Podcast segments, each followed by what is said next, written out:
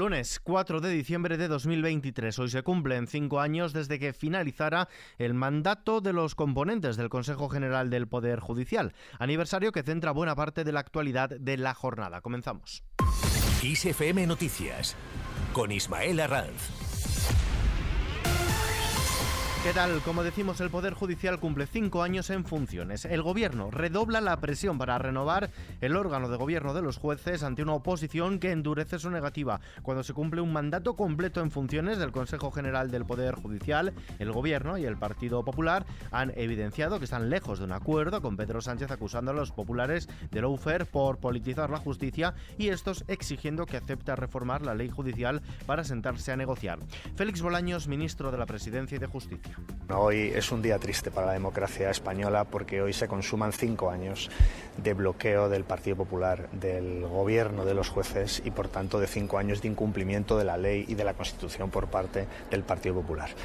Es una auténtica pena, un comportamiento muy grave que no solo está desprestigiando al Consejo General del Poder Judicial, que ya de por sí sería grave, sino que sobre todo está empezando a dañar por supuesto, a la propia justicia y también a los ciudadanos que quieren tutela judicial efectiva. El Partido Popular exige que el presidente del Gobierno, Pedro Sánchez, acepte reformar la ley judicial y ofrezca garantías al respecto para sentarse a negociar la renovación del Consejo General del Poder Judicial, que, como decimos, lleva cinco años caducado. Tras pactar el PSOE la ley de amnistía con el independentismo catalán, la formación de Alberto Núñez Feijóo endurece su posición respecto a la renovación del Consejo, pues en la anterior legislatura los populares sí que se sentaron a negociar sin que hubiese una reforma ya pactada y estuvieron a punto de cerrar un pacto que se truncó por la supresión del delito de secesión y la reforma de la malversación. En este sentido, el Partido Popular ha advertido de que no habrá renovación si no hay una reforma de la ley orgánica para avanzar en la independencia de la justicia, dado que no se fían un pelo del jefe del Ejecutivo, Pedro Sánchez. Así lo ha confirmado el portavoz de la formación, Borja Semper, quien ha avisado que no se sentarán a hablar si el Gobierno y el PSOE no aceptan el planteamiento de su partido. Si el presidente del gobierno le ha hecho a Junts una ley de amnistía a la carta porque necesita sus siete votos, es que el Partido Popular, que tiene 137 escaños, que es el ganador de las elecciones generales, no puede reclamar también que el Consejo General del Poder Judicial y su composición y su elección responda a lo que nosotros creemos y a lo que por lo tanto también dictamina la Unión Europea.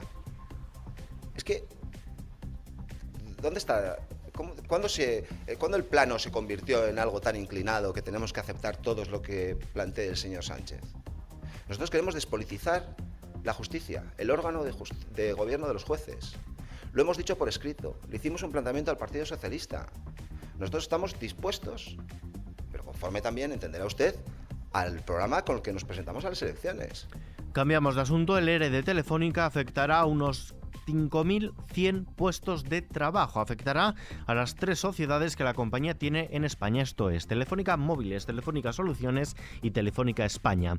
Así lo han adelantado fuentes sindicales tras la primera reunión de constitución de las mesas de negociación. De este modo, la compañía prescindirá de 5.100 de las 16.000 personas que tiene empleadas. El secretario general de Comisiones Obreras, Unai Sordo, ha asegurado que Telefónica tiene músculo financiero suficiente para evitar que la salida de trabajadores afectados no suponga una situación traumática y que estos afectados sean cubiertos hasta la jubilación. La vicepresidenta segunda del gobierno asegura que estudiará el ERE cuando lo tenga encima de la mesa y anuncia que se reunirá con las partes involucradas. Por otro lado, Trabajo defiende subir el salario mínimo, al menos lo que los salarios en convenio colectivo. El Ministerio de Trabajo ha defendido que el salario mínimo interprofesional deberá subir cada año al menos lo que se incremente en los salarios en convenio para mantener así la ratio ya alcanzada de suponer el 60% del salario salario medio, aunque no es la única variable que se maneja en una negociación en la que hay flexibilidad en busca del acuerdo tripartito. La vicepresidenta segunda y ministra de Trabajo y Economía Social, Yolanda Díaz, considera que el salario mínimo debe subir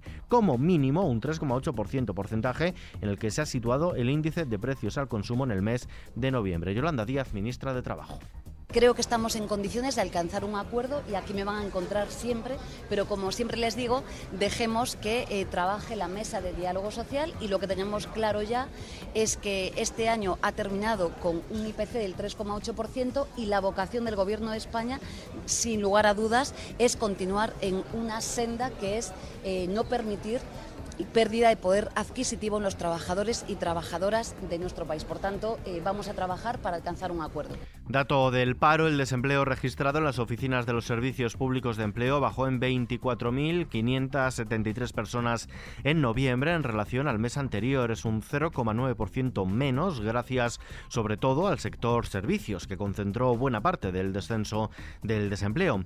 Con el retroceso del paro en noviembre, el primero después de tres meses consecutivos de incrementos, el número total de parados se situó en 2.734.831 personas.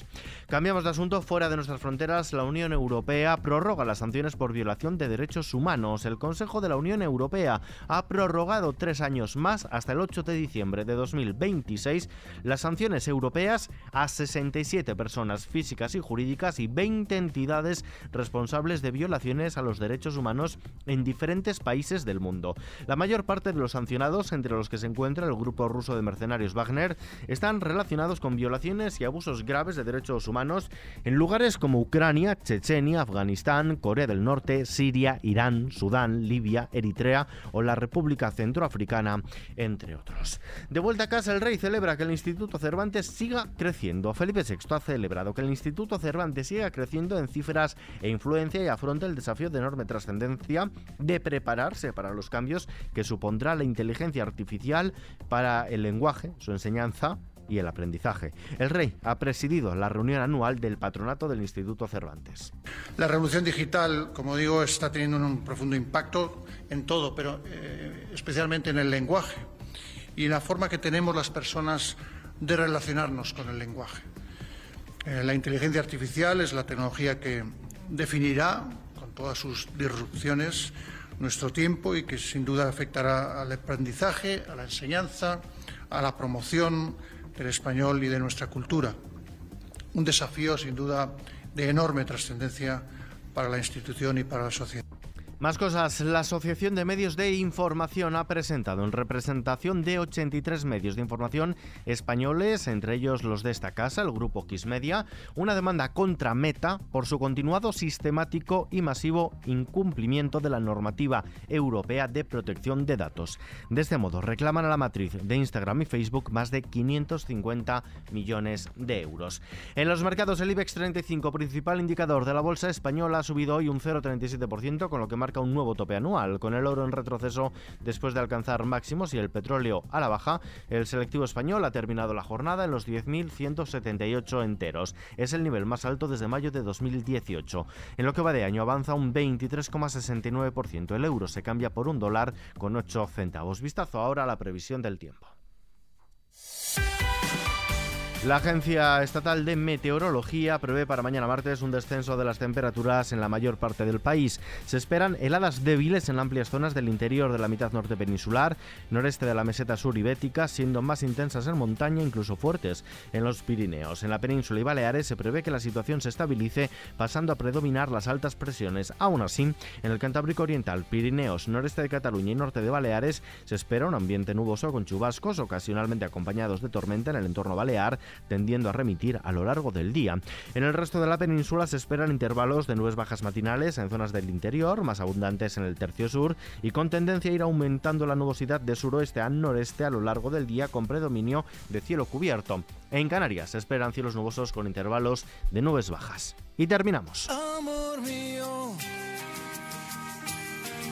si estoy debajo del vaivén de tus piernas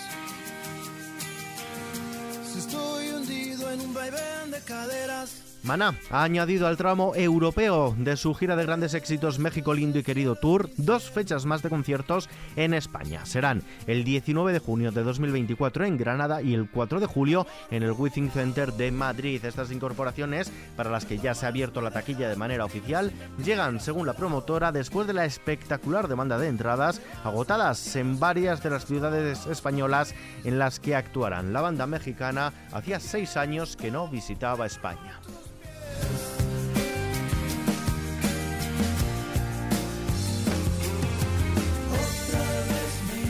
Con esta noticia, que por cierto se puede leer al completo en nuestra web kissfm.es, nos despedimos por hoy. Pero la información, ya lo saben, continúa actualizada cada hora en los boletines de KissFM y ampliada aquí en nuestro podcast Kiss FM Noticias. JL García en la realización. Un saludo de Ismael Arranz. Hasta mañana.